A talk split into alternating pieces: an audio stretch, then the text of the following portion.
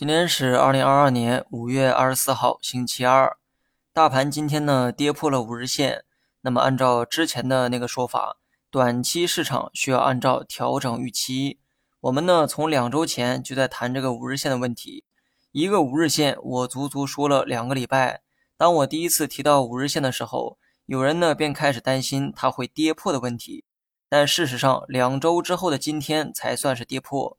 操作层面的建议啊，午评的时候呢就说得很清楚哈，长线投资者没必要去动仓位，短线客可以借机会减仓一部分。自从大盘反弹以来，很多人发现做短线好像变得容易了许多，赚不赚钱不知道，至少没那么容易亏钱了。主要原因呢是因为趋势发生了变化，当市场形成上涨趋势的时候，短线就变得容易了许多，因为趋势会包容你操作上的失误。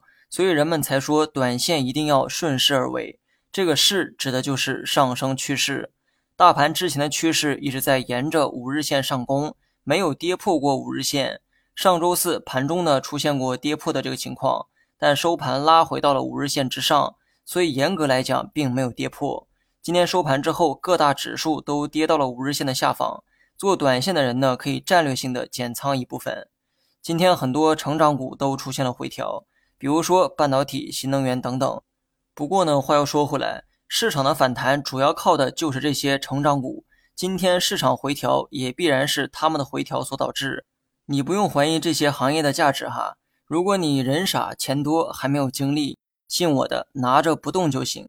如果你没自信做长线，对短线又比较成瘾，那么不妨先减点仓位啊出来，剩下的底仓留在里面继续观察。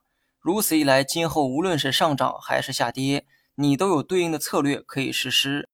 最后呢，说一下大盘破位之后的大盘没有必要继续猜涨跌，你只管记住上一段的反弹结束了就好。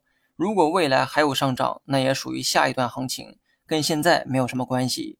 我不知道回调会有多深，但直上直下的转折不太可能会出现，今后难免要以震荡的方式消耗时间。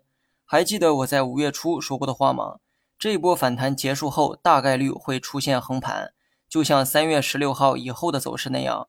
只不过这次反弹比想象的要长一些，但节奏层面应该会保持一致。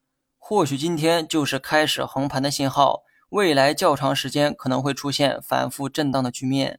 你可以将今天视为横盘的开始，今天的最高点三幺五三点可以视为区间的上轨。至于下轨啊，还不确定，毕竟上轨才刚刚跌出来，而下轨需要通过反弹去确认。在下轨没有被确认之前，你要做出大盘继续向下回撤的这个预期。好了，以上全部内容，下期同一时间再见。